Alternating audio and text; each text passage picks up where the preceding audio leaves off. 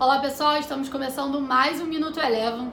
Hoje, dia 24 de maio de 2021, em dia de uma agenda vazia hoje pelo mundo, a gente viu tanto o Ibovespa quanto as bolsas nos Estados Unidos terem um desempenho positivo.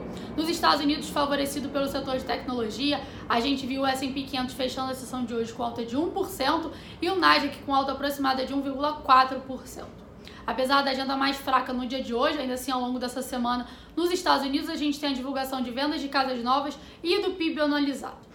Aqui no Brasil, o Ibovespa também teve um dia de valorização, bateu a marca dos 124 mil pontos e fechou no seu segundo maior patamar de fechamento da história, com alta de 1,17%. Destaque de alta hoje ficou por conta do Banco Inter, maior alta dentro do índice Bovespa, subindo aproximadamente 25% após notícia de que a Stone estaria disposta a investir 2,5 bilhões na companhia. Quem também foi destaque de alta no dia de hoje foi o setor de varejo e consumo eletrônico, em meia sinais de melhora das vendas do varejo de maio e com a possibilidade de discussão sobre prorrogação do auxílio emergencial.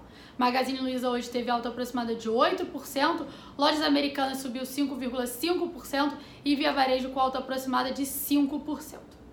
Na ponta contrária, destaque negativo ficou por conta mais uma vez do setor de siderurgia e mineração, acompanhando o fraco desempenho do minério de ferro após a China alertar sobre possibilidade de manipulação nos preços da commodities e alertar que ela agiria para conter esses movimentos especulativos. Passando para o dólar, o dólar hoje teve um dia de correção aqui no Brasil, acompanhou o desempenho do dólar frente às principais divisas pelo mundo, em meio a um dia mais ameno, mundo afora, e por aqui o dólar hoje encerrou o dia com queda de 0,5%, cotada a R$ 5,32.